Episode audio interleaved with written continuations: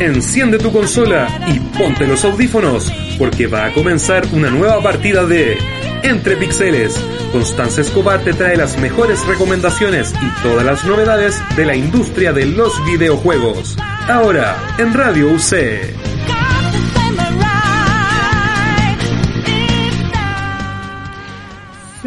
Todos muy bienvenidos a esta edición de Entre Pixeles, una edición terrorífica, una edición de miedo. Les tenemos el especial de Halloween. Así es. ¿Cómo están todos? Espero que bien. Aquí estamos en otra edición de Entre Pixeles, edición Sí. Halloween. Y nos, nos esperan muchas sorpresas el día de hoy. Exactamente, bueno, soy Constanza Escobar, su conductora, y hoy día me acompaña Samu, Samuel. Oli. Oli, exacto. Eh, ¿Cómo estás y por qué no viniste disfrazado? Bueno, no vine disfrazado porque la verdad se me olvidó. Tengo un poder especial de olvidar absolutamente todo. Ujú. Entonces, nada, culpa mía, pero aquí tengo unos cachitos que me prestó la Yuyo, así que apañando igual. Yo vine eh, también normal, vine de payaso. Soy paya- payaso 365 días de las- del año, pero finalmente vine vestida como soy. Eh, bueno, eso le tenemos harta sorpresa aquí en Entre Pixeles. Eh, tenemos un invitado especial. Sí, un invitado especial y que la verdad estamos con ansia de ya empezar a conversar con él. Él es Sven von Brandt, ¿cierto? El CEO de Abstract Digital. Exacto, tendremos una entrevista también para hablar sobre lo- el último juego que fue que de donde salió también toda la entrevista eh, es Tormentor Souls. Juego chileno. Sí, juego chileno que la verdad le ha ido súper bien. Sí. Un survival horror de los clásicos, de los que se extrañan. Así que ahí vamos a estar conversando no solo sobre survival horror, vamos a hablar un poco también del desarrollo acá en Chile. Es, el juego está a propósito en Steam, pueden probar su la, la el mod, no, espera, ¿cómo? bueno, está con- cuando te dan un pedacito chico para probar el juego, El demo. el demo, gracias. Uf. Está el demo también, pero yo lo recomiendo porque es un juego muy bueno, muy bueno. Yo también estuve ahí probándolo, está muy muy divertido y también da miedito.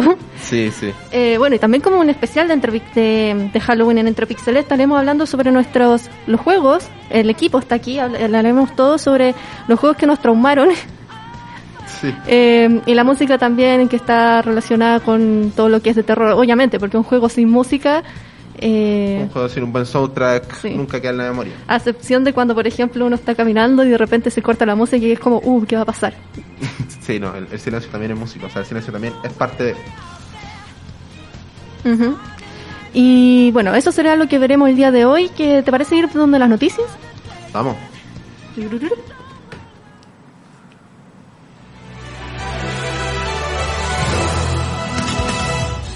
Ola de críticas hacia Nintendo por el valor de su Nintendo Switch Online Expansion Pack. 49 dólares cuesta la nueva versión del servicio en línea de la Gran N, agregando juegos de Nintendo 64, Mega Drive y un DLC de Animal Crossing, algo que no parece suficiente para la subida de precio.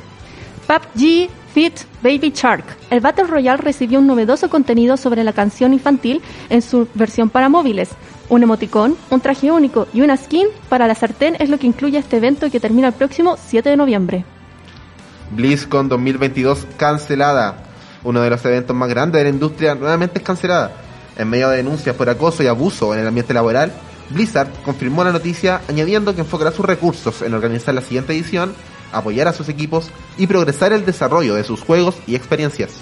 GTA San Andreas tendrá su versión VR para Oculus Quest 2. Así, así es, no solo se lanzará el GTA remasterizado, sino que también tendrá la experiencia de ser un juego inmersivo para recorrer las calles de Los Santos, San Fierro y La Aventura. Personaje chilena llega de King of Fighters. Isla es el nombre de la nueva personaje del icónico juego de peleas que estrenará su quinceava versión en febrero del próximo año. Razer presentó un cubre roca, cu- cubre rocas, cubrebocas con RGB, filtros N95 en un estilo muy cyberpunk. La mascarilla se llama Zephyr, que cuesta 100 dólares, lo que incluye una mascarilla, una bolsa de transporte, el cable de, cable de carga USB, un spray anti-vapor y tres juegos de filtros N95 reemplazables para tener nueve días de uso. Lo tiene todo. Lo tiene todo, tiene luces, oh, es gamer. Imagínate estar como eh, que en el hospital así súper mal y de repente llega como el doctor con una mascarilla. No, se supone que no son para uso médico, pero sería muy chistoso, imagino. Llega mascarilla con luces Y se agotó el tiro, ¿ah? Y Sí. la verdad es esperable, esperable. 100 dólares igual por una mascarilla. Bueno, los filtros son reemplazables, pero ¿Pagarías 100 dólares por una mascarilla? es que tiene lucecita. ¿Y, y te dura solo los 9 días? ¿Es así o...? Eh, uno va reemplazando los filtros. Ah, en ya. la mascarilla en sí, las luces, todo eso. Y- Que lata tener que cargar una mascarilla. si Sí, yo a veces no, me cargo los audífonos, imagina tener que cargar una mascarilla para que para tener lucecita. Demasiado futurista para mí, al menos. Mm, Esto me recuerda mucho la- lo de la tendencia de que, por ejemplo, Nec- la Microsoft sacó un refrigerador, ¿te acuerdas? Con de su última consola y también por, por hacer como tipo así broma. Pues sí, Pues son bromas que van con marketing detrás que al final... Sí, exacto. Y al final los fans todos felices. Y también se vendió en Estados Unidos, se agotó. Y este, a pesar de costar 100 dólares, también se agotó. Ahora los memes se venden. Mm. Y bueno, ¿y la BlizzCon? ¿Qué opinamos de la BlizzCon? Era esperable, sinceramente. Sí, o sea, habían prometido una versión híbrida, me acuerdo, yo me acuerdo haber hablado de esto. Pero al final se canceló, igual era semi esperable porque está quedando la patada en BlizzCon, sobre todo con, con las acusaciones que han tenido de sus propios trabajadores y que se suman a- también a, a denuncias de otras desarrolladoras, de otras compañías. Y no sé, está medio, está medio tenso el... Sí, el- primero tienen que solucionar todo el tema legal antes de andar haciendo como fiestas, por así decirlo. Sí, claro. Y bueno, vamos a la canción, ¿o no? Si vamos a la canción, eh, ¿la presentas tú o yo? Dale tú. Ya, perfecto. Esto es This is Halloween de Toxic por Eternity.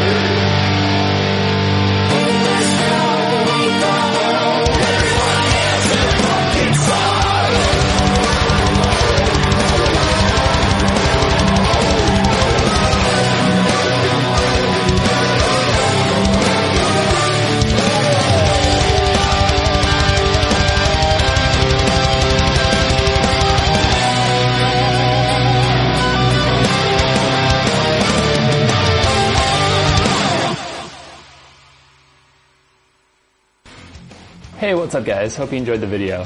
If you enjoyed this cover, make sure you check out my bro Matt by following the links in the description. And also.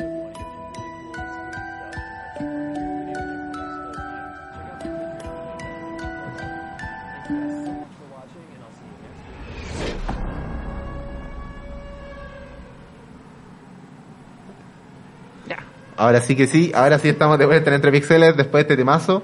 This is Halloween, una recomendación de un seguidor que es eh, una canción que sale en Just Dance. ¿ah? Yo la he bailado con mi polola, no sé, pero bastante buena, bastante entretenida y la recomendamos también para que la bailen. ¿Y ahora qué viene, Connie?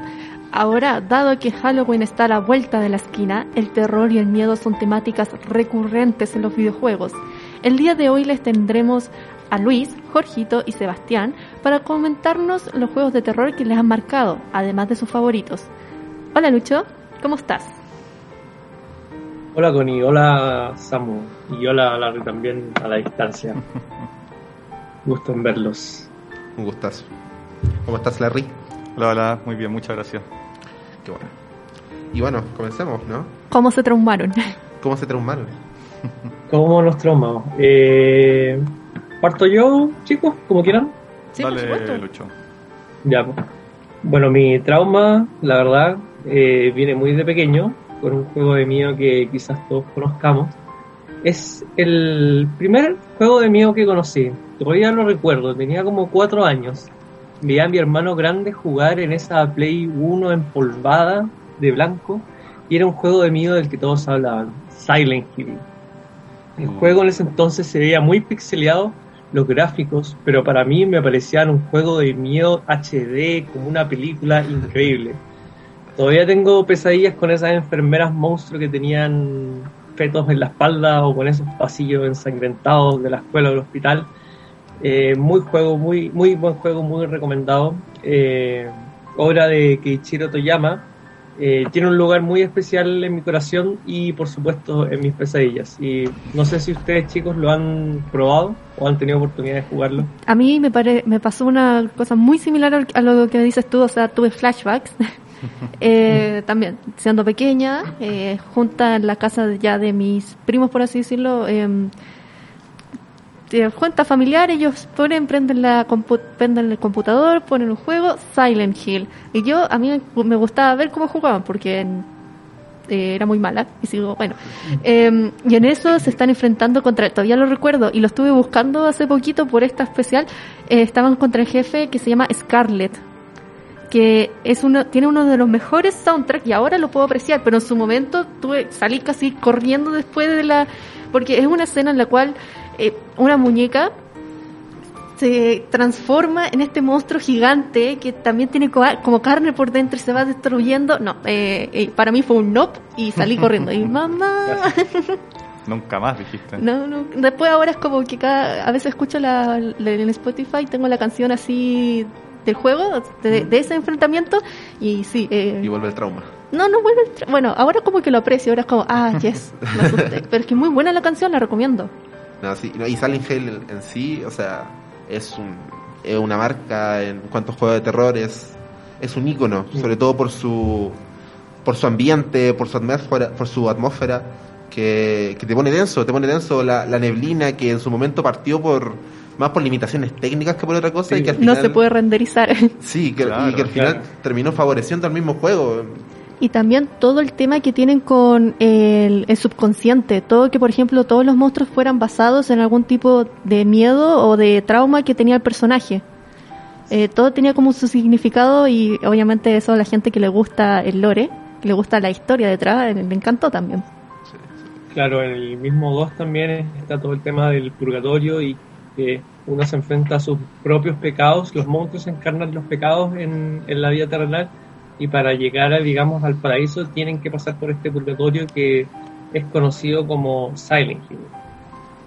All Hills. ¿Y tú, Larry? Eh, bueno, quería aprovechar de contar que me encanta mucho el, el tema de, de eso de Silent Hill, que... ¿Cómo se llama? Que, que por limitaciones de la época tuvieron que, que hacer como toda neblina y fue algo tan, tan como importante en el juego después. Así que es un dato no menor al, al momento de considerar una obra maestra como lo de Silent Hill en, en temas de juego de terror. Eh, sí, por mi parte, eh, yo vengo a recomendar y a contarle a la gente que no lo ha jugado eh, el Phasmophobia, que es un juego que salió casi hace un año, si no me equivoco. Eh, salió también como para Halloween, fue muy, muy, muy famoso. eh, fue un poco después de Among Us, entonces eh, estuvo muy, muy en boca de todo y está muy, muy entretenido. Eh, son cuatro personas, bueno, se puede jugar hasta cuatro jugadores y, y hay que descubrir qué tipo de fantasma es viendo la- las pistas que, que te entregan los fantasmas. Existen desde escritura fantasma, puedes poner un libro en, el- en la habitación, hay temperatura helada, eh, puedes poner unas cámaras y buscar orbes, eh, puedes hablar con el fantasma si es que este te quiere responder. Eh, yo he jugado mucho con, con unos amigos y con mi pareja y, y la verdad es que nos hemos pegado unos sustos eh, bien interesantes, bien... No, sí, igual, igual debe ser chistoso jugar con, con amigos. O sea, aparte del miedo que pasa ahí, eh, ver las reacciones de los otros debe ser entrete. Yo la verdad igual lo quería probar, pero no, no me apañaron mucho no... mis compas. Poder matar a tus amigos, ya lo habíamos hablado, es un sentimiento increíble. Sin culpa, supongo. No, claro, claro. No, es muy, muy entretenido. Yo, yo he pasado hartas noches jugando, así como, oye, ¿saben sus fantasmas con un amigo? Y, y nos pegamos ahí una, una, unos cazafantasmas al final con, con mi amigo y es, es muy entretenido. Al final, pues eso, la, la gracia del juego es descubrir cuál es el fantasma, que si uno lo piensa no es tan como luchar contra el fantasma o, o- o investigar más allá, pero, pero el juego en sí es muy entretenido, da muchas horas, da, da mucho, mucho juego al final de... Sobre todo con amigos, porque al final como tenéis que esconderte del fantasma, de repente ataca, de repente cosas así, entonces eh, estáis estáis como escondido y de repente te mates como ¡ah! y te escuchan como tus amigos justo cuando te moriste como ¡ah! se murió, listo, no, no voy a hacer nada. Así que sí, yo, yo le he pasado muy bien jugando Phasmophobia con, con el Pipe, que espero que nos esté escuchando. Muy, Y- muy recomendable para nuestro. ¿Y tú, Samu? ¿Qué juego te ha traumado a ti? A mí, a ver, curioso, ¿eh? Eh, La verdad, yo soy muy de Resident Evil. O sea, es mi saga favorita en cuanto a juegos de miedo y el Resident Evil 2 me. Yo creo que uno el juego que más me ha asustado, hablando así literalmente de susto, sí. Me gusta esa desesperación de tener pocos elementos a tu mano para en un juego de terror. No me gusta, por ejemplo, esos juegos que tenía muchas armas. Ahí como que siento que se da un poco el miedo. Me gusta el tema de la tensión, de, oh, solamente puedes tener esto en mano, Mm. solo puedes tener una cuchilla, una linterna. El inventario de ese juego me da Sí, miedo. sí. El inventario de ese juego es como, eh, voy a poner esto y voy a quedar aquí mil años. Sí. No. Mm. Eh, Eh, tengo que recalcar también que el Resident Evil 7, yo que me lo jugué, soy gran fanático de Resident Evil, el 7 me dio mucho miedo, sobre todo la primera mitad. Y claro, está esta sensación de que no tienes armas, eh, tienes que sobrevivir con lo que tienes, administrar muy bien tus recursos. Y algo del Resident Evil 7 que me gustó es que volvió mucho a las raíces originales de estar en una mansión, medio un poco en claustrofobia, de estar en, un- en una casa vieja, en un pasillo, y el recurso de no usar, como por ejemplo, de no usar la música y usar como solo tus pisadas y los sonidos ambientes, es algo que a mí también me gustó mucho y Resident Evil 7 siento que tiene mucho esa esencia de la de los primeros juegos y también la modernidad que, que van agregando los juegos nuevos de miedo. Es clave, es clave. Y sobre todo con el VR, con realidad virtual, aumentan los miedos. pregúntame, pregúntame. Ya, Connie, cuéntanos. ¿Cuál es el juego que te traumó? Ya. Eh, Alien Isolation. Oh. Alien. Eh, al final no lo pude terminar. Vi como otra gente lo terminaba y es como, ah, bacán, este es el final. Chao. eh, increíble. Ya, de este juego, obviamente, ya, el sonido, todo. Y es como más de supervivencia, pero el tema que me daba mucho nervio y que lo vi a medida que tra- ah, bueno, comenzaba a jugar, es que la IA, la inteligencia artificial, que son dos en verdad dentro del juego, aprenden. O sea, si tú te empiezas a esconder mucho bajo las mesas, que era lo que hacía yo, que pasaba todo el juego, escondía, eh, era como, ya, la siguiente mesa está ahí, y, y, y me, y me, me arrastraba hasta la siguiente mesa. Bueno, si eh, te pasa mucho eso, el alien o el enemigo con, el- con el que estés enfrentando aprende eso y te va a buscar bajo las mesas. Y en verdad, estas dos IAs son como competencia. Una, una que sabe siempre dónde estás y la otra del tu enemigo que no sabe dónde estás pero va aprendiendo. Em, Entonces, eso es lo que al final era como, no, ya este juego no lo voy a poder pasar porque...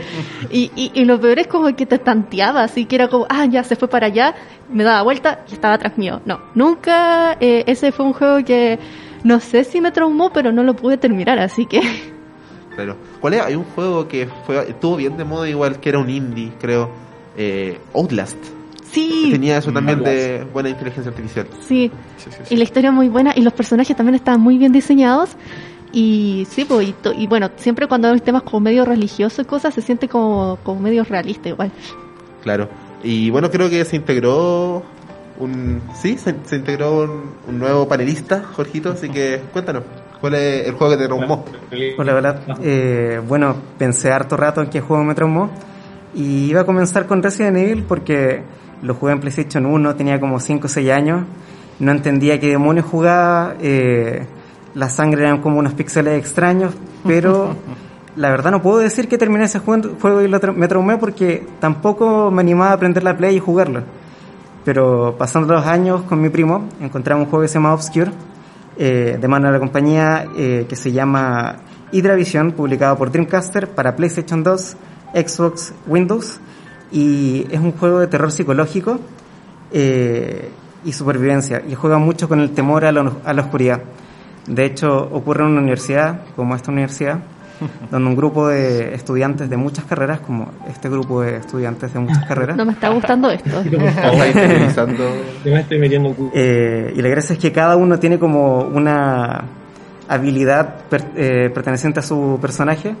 Y un día cualquiera, cuando se van de la U, luego de venir a una actividad extracurricular como la radio, por ejemplo, Chau, eh, se dan cuenta que las puertas no abren, que las rejas no abren, que no hay guardias y desaparece una persona, eh, creo que llevaba como una capa amarilla, un vestado de verde eh, y tenéis que empezar a buscarlo con esta gente que va quedando y aparecen estos seres extraños eh, que salen de la oscuridad, se te apagan las luces, cada uno tiene una linterna y de casualidad encuentras armas, bueno, en Estados Unidos es bastante común, quizá en un colegio no tan común, Eh, pero me gustó mucho eso de que tuvieras que compartir con tus amigos, se pudiera jugar en multijugador eh, local y daba mucho miedo, porque le tengo miedo a la oscuridad en secreto.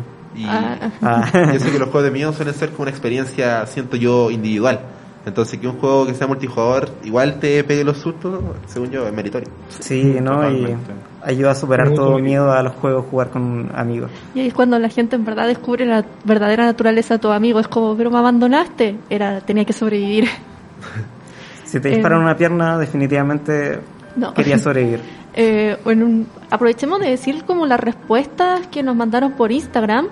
eh, cuando nosotros preguntamos cuál era su miedo de que le había un- producido un trauma, nos respondieron que, por ejemplo, Ibu, un juego como de historia, de eh, era uno que daba miedo. Jorgito, bueno, tú dijiste la universidad.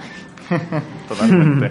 Luigi's Mansion, eh, o Nintendo, supongo. ¿Cuál? No, no mucho miedo, según No, yo, pero, pero es- entretenido. Es muy buen juego, muy buen juego. Bueno, Eh, da nervios así los fantasmas cuando se dan vuelta. Bueno, no sé. Porque es como, no. Y Until Dawn. Until Dawn, exactamente. Y de nuevamente Alien Isolation, excelente gusto. Y eso sería por ahora lo que tenemos. Estas son nuestras recomendaciones para ustedes, para este Halloween, para que lo pasen de miedo. Ahí dimos un par de juegos multijugador para que también asusten a sus amigos. Así es. Y bueno, eh, con esto terminada la sección. Le agradecemos a todos nuestros panelistas, Connie.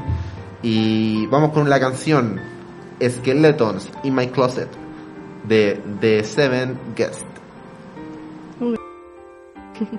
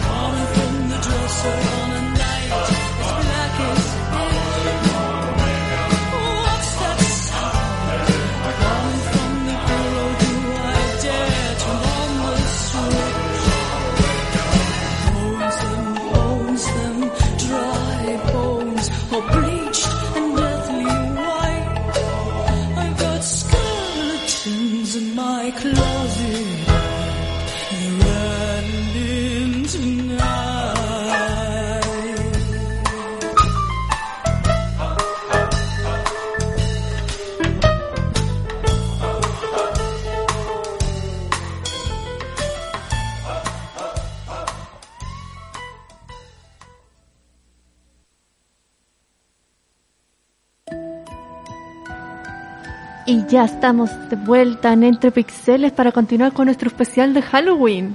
Así es, Connie. Ya ambientados en lo que son los juegos de terror que nos traumaron, ahora estaremos con un importante invitado que, adelanto, fue parte del equipo desarrollador de Tormented Souls, el survival horror chileno que ha conseguido gran éxito en el último tiempo.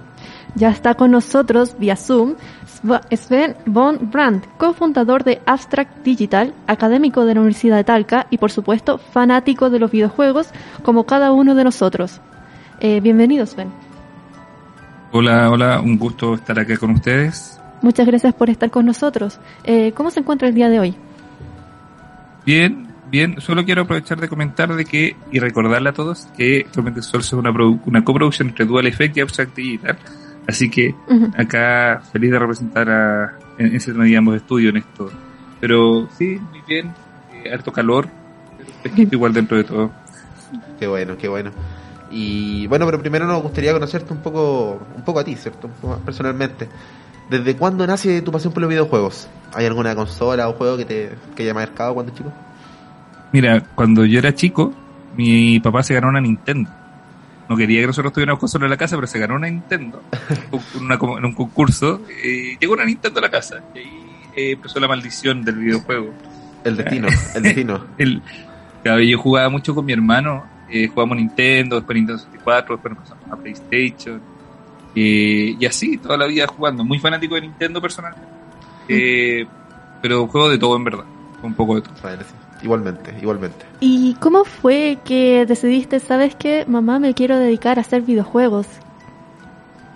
Eh, mira, la verdad es que yo desde chico siempre diseñaba juegos y tenía ideas y todo, pero yo crecí en los 90, pri- principio de los 2000 y en esa época pensar en hacer juegos desde la casa era, era ridículo, o sea, era, era, era loco.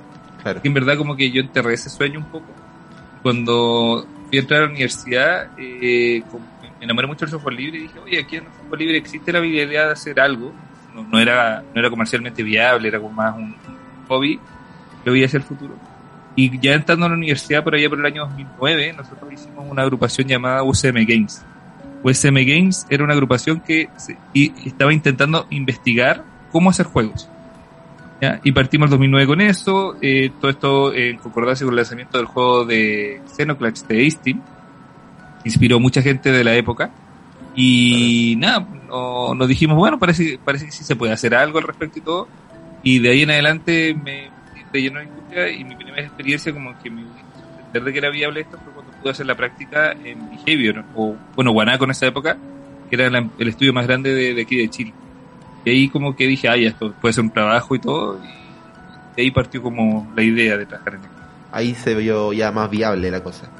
Claro. Y, y bueno, ¿y qué tan difícil es ser desarrollador acá en Chile? Nos preguntamos, quizás puede ser más complejo el panorama acá que, que en otros países, o quizás sí existe un campo laboral que quizás no es muy conocido. Mira, irónicamente eh, está muy muy frondoso el, el campo. Puede que ser desarrollador implica también, obviamente, un buen desarrollador. Te perdemos Eh, un poco, pero- Spen. Eh, Sí, ¿te como que a veces se te baja un poquito el Sí. volumen. Ah, Quizás el a ver, a ver. Voy a evitar moverme tanto. Eso, Vale. gracias. Eh, claro, lo, lo que pasa es que el... ah, Bueno, lo puedo dar un poquito de ganancia. Eh, hacer videojuegos hoy día ya no es tan loco como antes, primero que todo. Segundo que todo, el, en general hay mucho más trabajo y está creciendo muy rápido la industria, más allá de lo que, de lo que, de lo que está haciendo profesionales. Entonces, para los profesionales más competentes hay trabajo, va a haber trabajo, hemos visto proyecciones de que la industria está creciendo, bueno, ahora con la pandemia creció como un 20% en un año, eh, y es un crecimiento muy fuerte. Lo que está pasando es que no falta gente más capacitada, o sea, falta capacitarse, falta avanzar, y eso es un poco lo que eh, toma tiempo, obviamente. Eh, y ahí es donde lo- la gente que quiere trabajar en la industria tiene que entender de que hay dos opciones, o estudiar una carrera formal, que hoy día es una realidad, o eh, dedicar mucho tiempo a, a afinar el oficio. Y eso toma años, Claro. para que puedan entrar a un trabajo ya más, más estable. ¿Y a qué ingeniería entraste tú a estudiar? Ingeniería, ¿cierto? Supongo. Sí, yo soy ingeniero civil informático no, de la Santa María. Vale. ¿ah? y Hola, actualmente estoy... sí, dime. perdón, perdón, disculpa, es que es la misma carrera que estudió mi papá. Ah, buena. Y yo también le he preguntado si, por ejemplo, él cacha, por ejemplo, lo que es eh, programación y todo. Y en su momento me dijo, sí, sabes que yo eh, aprendí en ingeniería cómo programar, cómo construir computadores, cómo hacer cosas como, eh, bueno, de código. Pero todo eso después se le olvida porque dejan de practicarlo, dejan de como seguir desarrollándose en esa área. Claro. Lo que pasa es que uno se especializa en distintas, o sea, es como todo, es como todas las carreras como más civiles, más grandes. Uno aprende hartas cosas, pero luego uno se puede especializar en, en- en áreas. Ya, Yo particularmente estoy especializado mucho en producción, eh, en dirección de proyectos, eh, pero sí sigo programando, eso sí, eh, pero no es- y, y- y me considero un buen programador, pero no es, no es lo que hago más hoy en día. Pasa de que la ingeniería informática mucha gente cree que es puro programar y no. Se trata mucho también de control de calidad, de procesos, de definición, de, de toma de requerimientos. Y ahí es donde yo me voy especializando. ¿no? Yo me he ido especializando, no, no porque he querido, exactamente, pero porque se necesita. O sea, todo proyecto necesita tener a alguien que lo ordene. Y ahí está la pega del productor, que es hoy en día como el cargo donde yo estoy más, más cómodo por eso. Sí, eh, te quería preguntar si a tu juicio existe un par por parte del Estado eh, estudio independiente eh, o, apoyo. o apoyo, exacto, apoyo eh, a estudio independiente. Se me tragó la lengua. Ah. Mira, aquí es muy irónico esto, porque, bueno, yo tengo una, mi tesis de magíster es justamente un análisis de los últimos 10 años del apoyo del gobierno a la industria del videojuego chileno.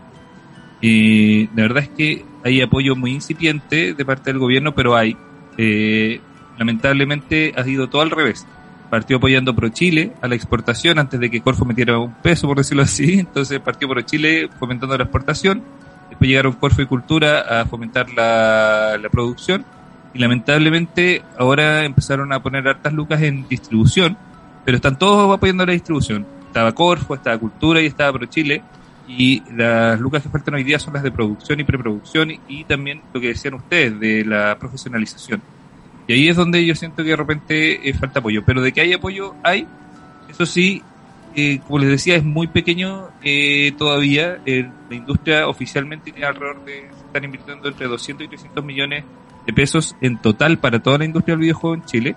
Mientras que otras industrias como la animación y, y el cine están recibiendo del orden de 3.000 ¿ah? al año. Estamos hablando de un orden de magnitud mayor. Sí, harta Y- diferencia. También preocupante lo que dices tú, que es cuando financian, cuando ya producto, por así decirlo, ya está casi o ya terminado, cuando ya se está buscando, ya tengo esto, eh, me gustaría venderlo en estas áreas o también llevarlo al exterior, pero tengo entendido que el trabajo, el, uno de los, uno, el proceso más como arduo y que en verdad requiere mucho más trabajo es durante la preproducción y producción. Claro. Eh, claro, y la verdad es que en ese caso solo hay un fondo hoy día. Bueno, hay dos, hay dos, pero los dos son de cultura, que toda la plata se fue al fondo de cultura.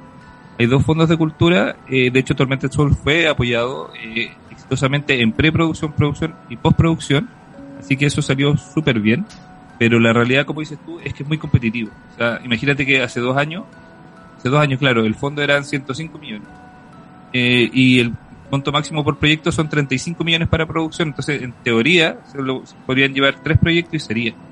Lo cual es poco, es poca plata y son pocos proyectos. ¿ah? Entonces, una producción de un videojuego puede salir 200, 300 millones de pesos fácilmente. Entonces, si es que la plata no la pone el gobierno, la está poniendo el, emprendedor o a veces el proyecto simplemente queda a mitad de camino, que es lo que hemos estado viendo. Y hablando de, de emprendedor, la, en cuanto a la empresa, el, el factor eh, más privado, ¿hay apoyo? ¿Han conseguido ustedes patrocinadores? Eh, en Chile no. En Chile no. No, no, no hay nada de apoyo, pero extranjeros sí. Eh, Tormenta Sol, como ustedes saben, fue financiado por una empresa inglesa llamada PQ. PQ, sí. Eh, y en ese sentido, Chile tiene muchos casos de éxito de levantamiento de inversión extranjera. Eh, pero lamentablemente pasa eso, de que primero uno tiene éxito en el extranjero y a veces después tiene uno éxito en Chile. Pero les puedo decir con autoridad de que en general la inversión chilena, incluso para empresas con trayectoria, es bajísima. Bajísima. Claro. Y bueno, volviendo un poco al aspecto personal, antes del fenómeno que ha significado, supongo, para ti, eh, Tormented Souls, ¿hay algún juego del que te sientas especialmente orgulloso de haber participado? Bueno, yo la verdad es que los juegos que las cosas que hacíamos antes eran muy muy pequeñitas, muy técnicas, eh, muy muy para clientes corporativos, eh, pero sí yo participé el una buena pregunta. Bueno, yo participé, mi primer juego en el que participé fue como practicante en Wipeout in the Zone, donde implementé soporte para eh, Kinect, por allá por el año 2011, ciertos años ya. Y, y eso fue como un proyecto interesante igual de haber trabajado, eh, proyecto internacional y todo. Eh, y el respecto a otro proyecto, bueno, es, en verdad lo más orgulloso que estoy hoy en día es haber trabajado en Tormented Souls y en paralelo haber trabajado, eh, pero ya en el área más de marketing, en el eh, Eternal Cylinder, donde ayudé con PR, marketing y otras cositas. Sí. Salió ahora el 30 de septiembre. Interesante, nosotros la semana pasada o antepasada estuvimos hablando con uno de, también de los desarrolladores de Etern- que estuvieron a cargo de Eternal Cylinder. Eh, ¿Cómo se Con- nota que eran con dos Daniel, tres- ¿no? Eh, ¿Cómo se nota que toda la industria nacional está como eh, relacionada? Claro. Y bueno, ya finalizando esta parte de la sección, ya después vamos a hablar profundamente de lo que es Tormented Souls. ¿Qué le recomendarías a alguien que quiere empezar a desarrollar? A un, quien- a un niño entusiasta que es su sueño, que le gustaría vivir de eso. ¿Cómo empezar? Mira, la mejor forma de empezar es empezar haciendo, hacer cosas. Luego de empezar a hacer, eh, lo importante es empezar a hacer con otros. ¿ah? O sea, aparte de uno por su cuenta, haciendo juegos con las herramientas que uno encuentra, eh, o de repente con los juegos, que hoy en día está lleno de juegos para hacer juegos, como Roblox, como eh, el, el nuevo Nintendo Garage, Garage Build o algo así se llama. Sí. O sea, hay juegos hoy día para aprender a hacer juegos, que es muy, muy bonito eso. Y luego de eso, de ver tutoriales en línea yo recomendaría ir a una Game Jam. Son estos eventos donde uno hace un juego en 24 horas, 48 horas, y que existen virtuales igual. Entonces, en ese sentido, yo recomendaría participar en esos eventos, hacer un juego cortito y empezar a hacer. Hacer, hacer, más que diseñar, más que, o sea, intentar olvidarse un poco, porque igual es después es lo importante, olvidarse esta idea de hacer historias grandes o de diseñar juegos como el GTA Santiago y, y, y empezar como de a poquito, empezar de donde uno está. Yo siempre le digo a la gente un punk. Claro, empezar con un Pong. Bueno, hoy en día puedes partir Con- mucho más que un Pong. Con pero- Tetris. Em, No, no, Tetris es más difícil de lo que parece. ah, miren, Sí. o- ojo, mira, cacha mamá, Tetris es más difícil y yo programé un Tetris. Sí, Em, no, hoy en día con las herramientas que hay es mucho más fácil hacer un Mario ujú. que un Tetris. Mucho más fácil hacer un Mario que un. Wow. Oh, me siento orgullosa. Eh, ah, y a propósito, disculpe, el, antes habían, había usted preguntado, eh, fue Carlos Verdiu, no le había escuchado muy bien. Carlos Verdiu, el quien fue entrevistamos por parte para Ah, saber de mira, Eternal entrevistaron a Cylinder. Sí, Sí, él fue Em, el, el que lo creó en primera instancia. exacto. Y bueno, nosotros ahora tenemos que irnos a una pausa. Estamos hablando, estamos entrevistando a Sven Bombard y volveremos después de esta canción, Transylvania de Tactales.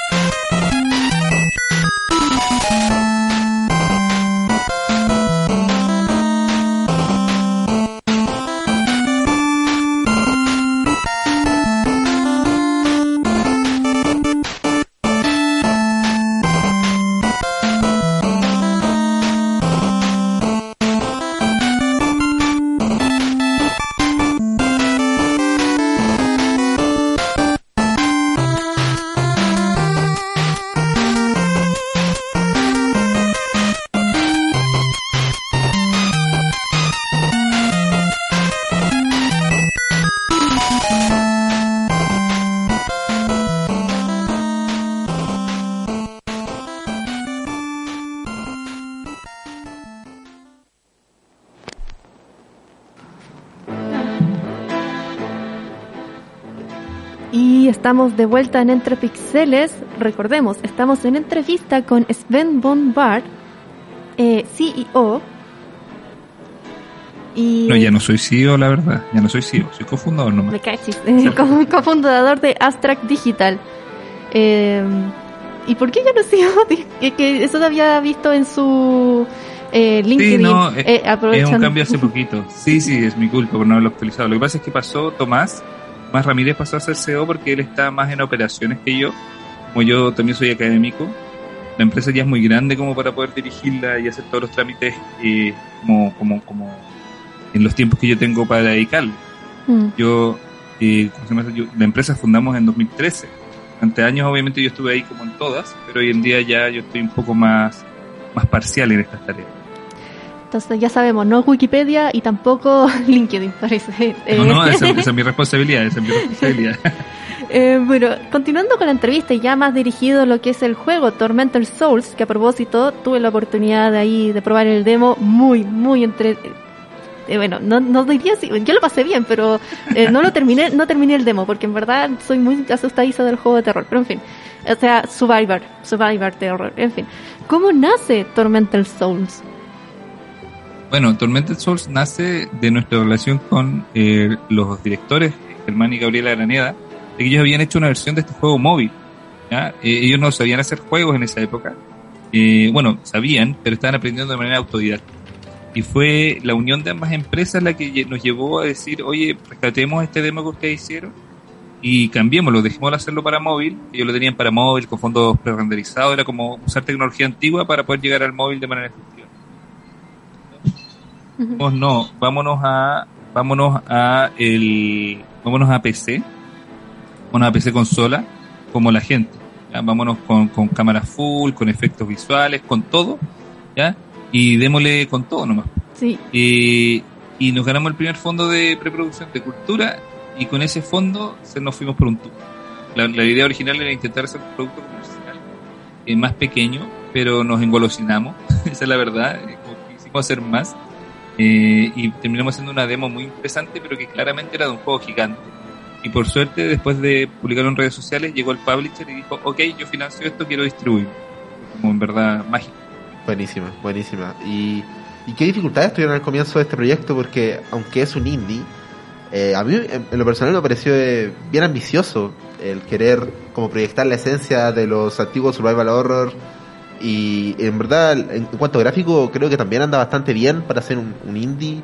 A mí me sorprendió en, en lo los puzzles, los puzzles yo generalmente con los juegos de puzzles no los resuelvo, bueno, al final quizás este es más difícil, pero este desde el principio hubieron puzzles que estuvieron como, ya sabes que estoy pasando como 15 minutos aquí. Sí, aquí dos cosas. Lo primero es que eh, Abstract es una empresa muy fuerte en ingeniería. Entonces, lo primero que nosotros hicimos fue diseñar un sistema escalable para poder hacer todos los juegos. Entonces, ese fue el primer desafío. De hecho, fue el primer cuello de botella que tuvimos que quisimos hacer un sistema que permitiera hacer más fácil los puzzles. Entonces, nos hicimos un sistema ah, especial para poder construir estos puzzles y poder conectarlos entre ellos, conectar la data y poder hacer como efectos bien interesantes entre ellos, relacionarlos entre ellos, entre los ítems que uno tiene en inventario y todo. Luego, obviamente, la visión de los directores de poder hacer un juego survival horror, que nosotros rápidamente decidimos tempranamente hacerlo más tipo escape the room, con puzzles muy interesantes más que combate. Ese era el enfoque original, de hecho en un momento dado no iba a tener combate porque el presupuesto no daba, si no llega el publisher tal vez no habría tenido combate propiamente tal. Y eh, luego eh, el diseño de los puzzles se hizo un un proceso súper iterativo de tener que ir probándolo con usuarios. Entonces la prueba constante es lo que nos permitió llegar a una buena calidad, porque originalmente había unos que eran imposibles y otros que eran demasiado fáciles. Entonces hay que encontrar un equilibrio y obviamente todavía no está completamente afinado, pero mucho mejor la experiencia. También afinamos mucho la experiencia al principio para que salir del baño fuera rápido, se entendiera hartas mecánicas del juego. Es como un tutorial escondido entre la carta y el salir del baño. Ya el jugador debería saber todo lo básico para jugar el juego. Sí, Eh, y eso tiene que ver un poco con nosotros, con Abstract. Pero el tema del diseño de, de, de los puzzles y del ambiente, de la gráfica y de las cámaras, eso viene de Dual Effect. Son unos hermanos gemelos que eh, tienen una visión artística muy desarrollada desde el oficio. Ellos dibujan muy bien, hacen ilustraciones muy bonitas, tienen una visión de lo estético muy avanzada. Y ahí es donde ellos brillan en la parte estética. Claro. Y eso de la cámara a mí igual me llamó la atención, las cámaras fijas. Y la verdad lo extrañaba, extrañaba ver A cámaras Evil. fijas sí, en, en un juego de terror, al menos en lo personal. Y por eso mismo, hablando de Resident Evil, queríamos preguntarte si hay algún juego en especial que haya sido la principal inspiración. O son varios. ¿Por dónde se Son varios, son varios, son varios. Eh, los directores citan en general el, a Silent Hill, Resident Evil, Alone in the Dark, eh, y mucha gente ha identificado algunos elementos de Fatal Frame, pero principalmente yo creo que fueron eh, Alone in the Dark, Resident Evil eh, y Silent Hill. Y, Resident Evil, incluso algunos relativamente más modernos como Código Verónica. O sea, la idea de rescatar eso eh, era muy fuerte y Silent Hill por los puzzles también era, era un, referente muy claro, muy muy claro. Sí, pareciera porque eh, además, además de ser como un juego como un poquito eh, como estilizado lo old school, no solamente por las cámaras, sino también por el- la estética, eh, también me pareció que habían algunos elementos especiales eh, que lograron con énfasis para lograr la atmósfera de suspenso, eh, que es muy característica de estos survival horror. Eh, ¿Qué elementos eran los más importantes para ustedes para que se mantuviera esta estética? Mm. Eh, en un principio, aquí es interesante porque esto afectó mucho eh, el proceso iterativo que yo te comento fue bien importante porque originalmente el juego tenía mucho más luz, era mucho más eh, como el Resident Evil eh, y el, se tomó la decisión de poner la oscuridad un elemento como, como que te oprime, que te, que te, que te hace caer en desolación y este encendedor que partió como una mecánica pero que finalmente ayudó harto y algo interesante es que eh, todo esto a, partir de, de esto se empieza a construir como la idea de que se caigan los cuadros, de las muñecas dando vueltas, de los cuerpos dando vueltas. Eh, bueno, los cuerpos siempre habían estado, pero como, como estos otros elementos decorativos que te pusieron incómodo. Y lo último que cerró este paquete fue el diseño sonoro. Que en su momento el juego era muy... Cuando yo hice las primeras pruebas no asustaba nada. O sea, tú caminabas por una casa, en- por una casa en silencio con luz. ¿ya? Y ahora la, caja, la casa cruje, escuchas monstruos, puedes escuchar los monstruos detrás de la puerta. Y eso yo creo que es como el, el paquete completo que te lleva un poco a, a, a tener esta ambientación. ¿ah? Y y cabe mencionar de que también está este elemento de que como tú tienes que guardar, tú tienes que gastar una cinta, eh, también se genera ansiedad desde lo mecánico, de que tú tienes como que tomar una decisión si estar un poquito más seguro con tu grabación o perder una cinta y quién sabe cuánto más te vas a demorar en encontrar otra cinta. También con la munición, los clavos. Sí. Claro. Y ya eh, a mí a mí iban avanzando en el desarrollo. ¿Esperar en algún momento un recibimiento tan bueno como el, el que ha tenido Tormented Souls? Mira, la verdad esperábamos mucho más, no, hablando en serio, hablando en serio, eh, esperábamos un recibimiento positivo, pero no como el que tuvimos. Obviamente fue una sorpresa eh, porque uno es bien crítico de su propio trabajo y en ese sentido nosotros sabemos las falencias que tiene el. Entendemos y nos gustaría poder mejorarlo. Y hemos mejorado hartas cosas en estos dos meses desde que se lanzó, pero entendemos que el producto no es perfecto, entendemos que el producto podría ser más eh, en varias áreas y eso también nos hizo tener una expectativa más templada respecto a la recepción. De todas maneras, los reviewers, hay reviewers como más, más negativos, como que no les gustaron algunas cosas y todo. Y también sabíamos que éramos un juego de nicho, eh, porque es muy, muy, muy reminiscente a lo clásico. Si bien modernizamos algunas cosas, igual nos mantuvimos cercanos a lo clásico. Y no nos imaginábamos que la comunidad iba a ser tan positiva con este juego porque eh, es complicado saber qué va a pasar. Pues si te van a decir, oye, eres una imitación, o, si te van a recibir positivamente, yo creo que nosotros estamos lo suficientemente lejos de ser una imitación, como somos un tributo, somos un- un- una entrada nueva en el género, tenemos identidad propia y es bonito ver que la gente efectivamente reaccionó bien con eso y también obviamente nosotros nos preocupamos de estar presentes en las redes sociales para que la gente también pudiera escucharnos, tener una buena actitud con ellos y todo y estar en Twitch ahí, estuvimos con varios streamers pendientes, atentos a todos los problemas que pudieran tener para que también la experiencia fuera lo más positiva con el lanzamiento.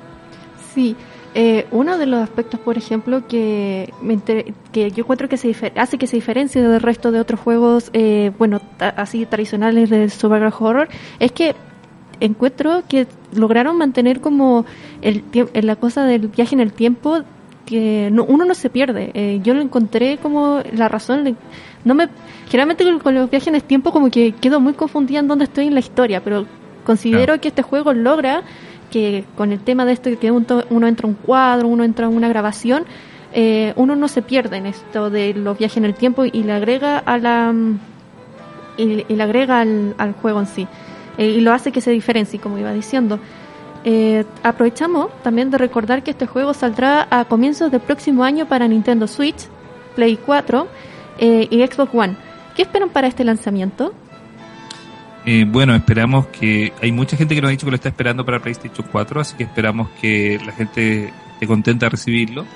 Eh, esperamos también, vamos a, bueno, hay un contenido nuevo que ahora salió para Halloween, hasta el, soundtrack por si lo quieren comprar en la tienda Steam. También lo pueden escuchar en, en Spotify en todo caso. Eh, y va a haber como algunas cositas nuevas que se van a agregar leves como para celebrar este, este lanzamiento pero más que todo esperamos que la gente ojalá siga disfrutando el juego y poder avanzar también como estudios a poder hacer nuevas cosas ya Eh, porque eso es lo interesante que son dos estudios acá y que sabe que cuántas cosas más podemos hacer ahora que también hemos podido demostrar eh, que podemos hacer algo decente Ujú. obviamente sigue siendo harto trabajo o sea esperamos también que haya pocos bugs en eso están trabajando los chiquillos Eh, esperamos que eh, funcione bien en las consolas y que también ojalá eh, no haya mucha crítica por la baja gráfica, que es natural que va a ocurrir. Sí. Claro, totalmente. Y bueno, los felicitamos por su gran trabajo en verdad y esperamos que tenga todo el éxito para este nuevo lanzamiento de este juego, eh, repetimos Tormented Souls, hecho por Abstract Digital y Dual Effects. Así que ahora vamos cerrando, te agradecemos mucho Sven por haber venido al programa. Sí, excel- y que tenga un excelente día también. Muchas gracias. Un feliz Halloween. Eso también. Bueno, vamos con la canción Go Tell Aunt Roddy de Resident Evil. Ah, se despidió él.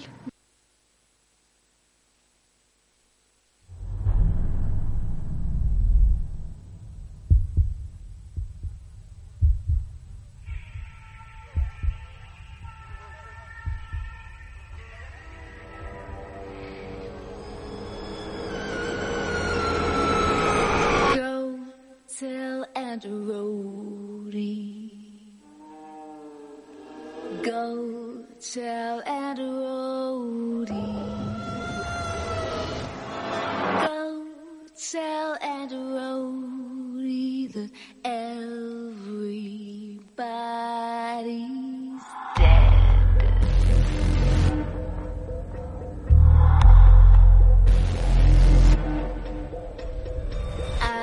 Dream.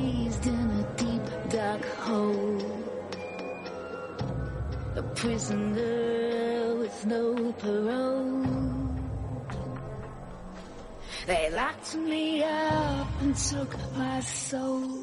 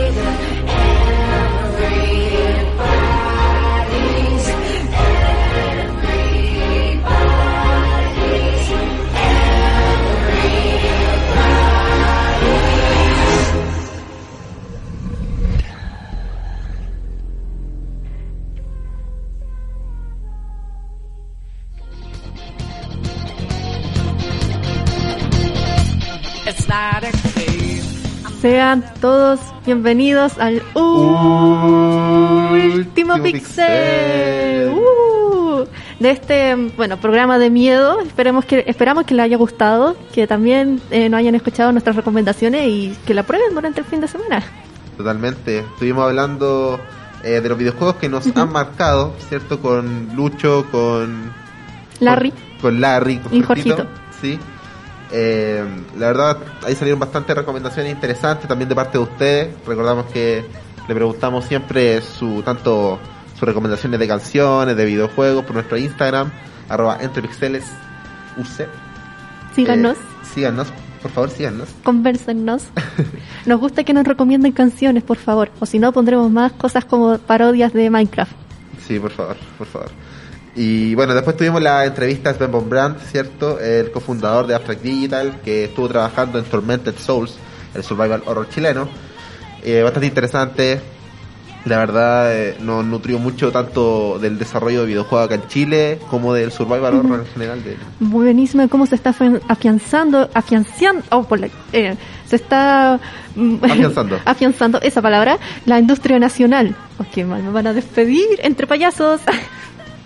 En honor a tu disfraz. En- exactamente, todo era parte del plan. Eh, y eso fue todo por hoy en Entre Pixeles, eh, un programa de miedo. Sí, eh, también escúchanos la próxima semana a las, como siempre, los viernes a las 14 horas, a las 4. A las 16 horas. Ay, O la- sí, eh, sí, estoy, estoy en racha. A las 16 horas o las 4 de la tarde. no me despidan. Así es. Bueno, nos vemos. Que estén súper. Hasta la próxima, fanáticos.